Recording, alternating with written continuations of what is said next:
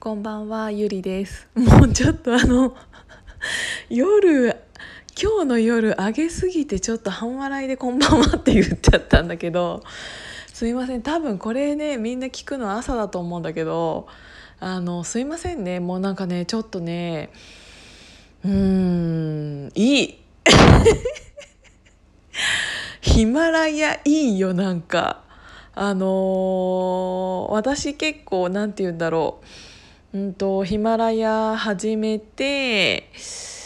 で今フォロワーさんも結構200人以上いただいただいてっていうか していただいてありがとうございます。で、うんと私がフォローしている方々っていうのは、うん、と大体大体知り合いというか、うん、と私も無理やりヒマラヤに参加させた人たちとか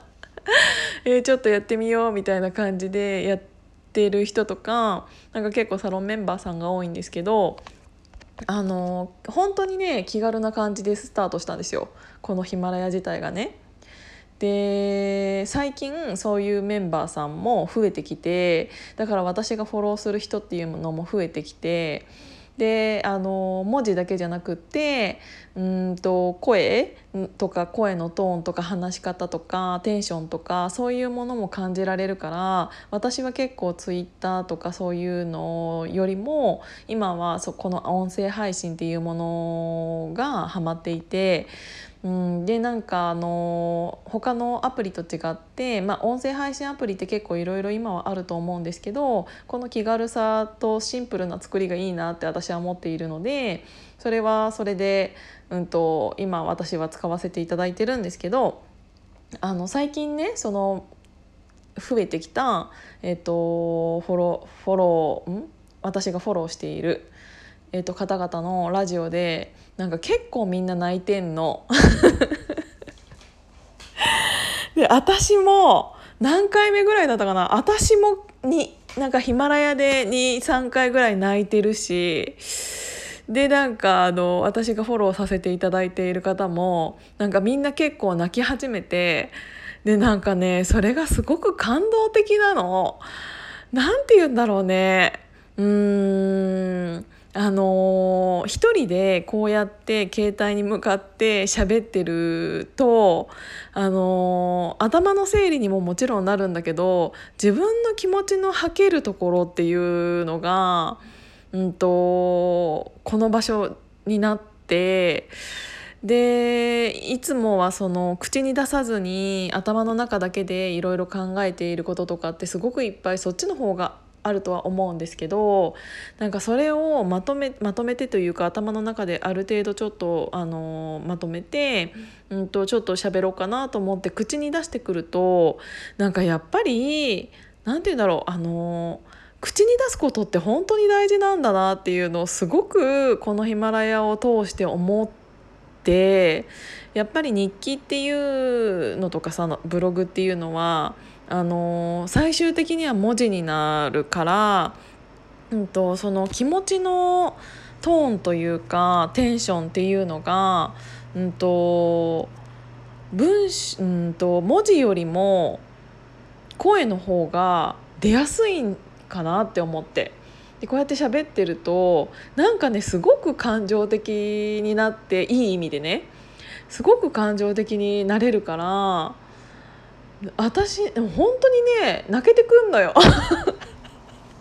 本当に泣けてくる。からでそういうのを、うん、とこ聞く立場としても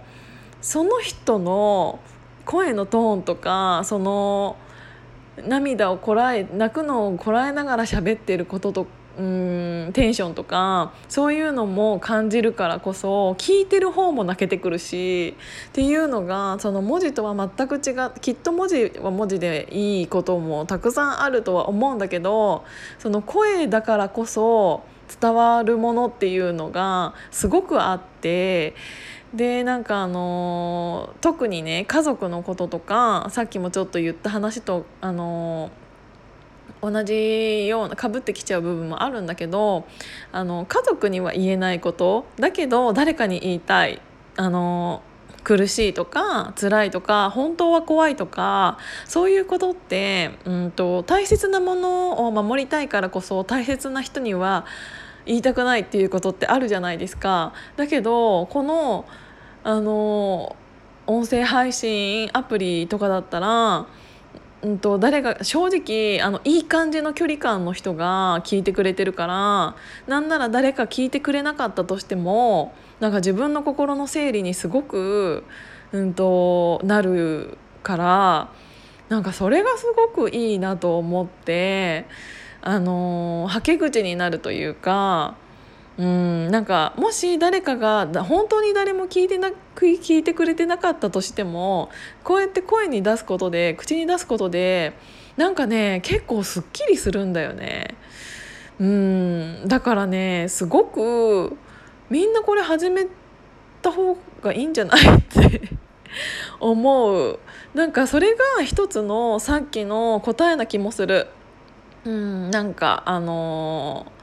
学校行きたくないとかもしね学生さんとかで思ってる人がいればそれの気持ちを誰か知らないけどなんかこういうところでなんかぶつけてみるとか喋ってみるとかそしたら結構同じようなこと考えてる人っていっぱいいたりとかするしなんか喋ってみることってすごく大切だなって思って。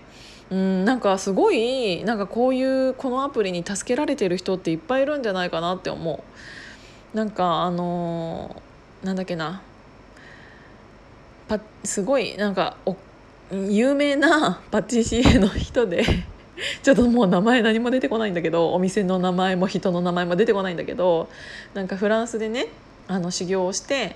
えーと、1回フランスで、えーとお店を開いたパティシエさんがいるんだけど1回目は失敗したんだって。で日本に帰ってきて日本でリベンジしてやると思ってすごい頑張って日本ですごい有名になって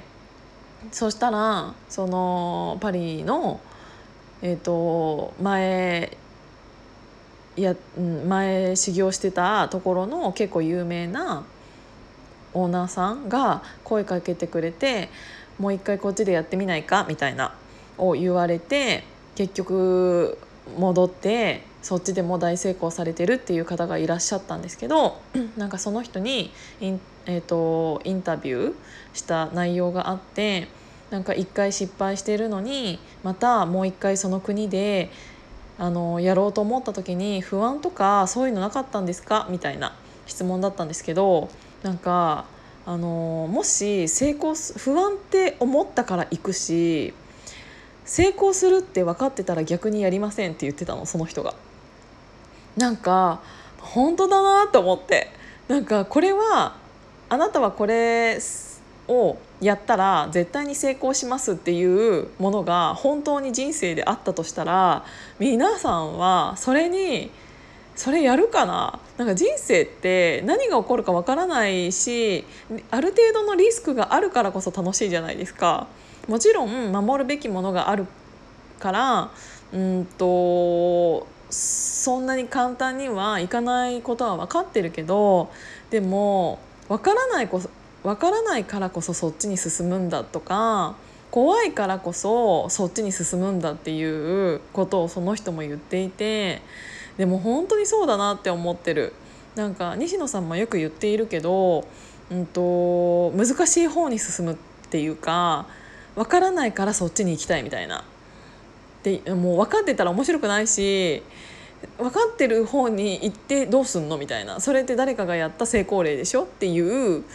うん、なんか本当にねだから挑戦する時とかってすごく怖いと思うし、うん、だからでもそういう時って本当に人ってキラキラしてるなって思うし怖いんですっていうのを、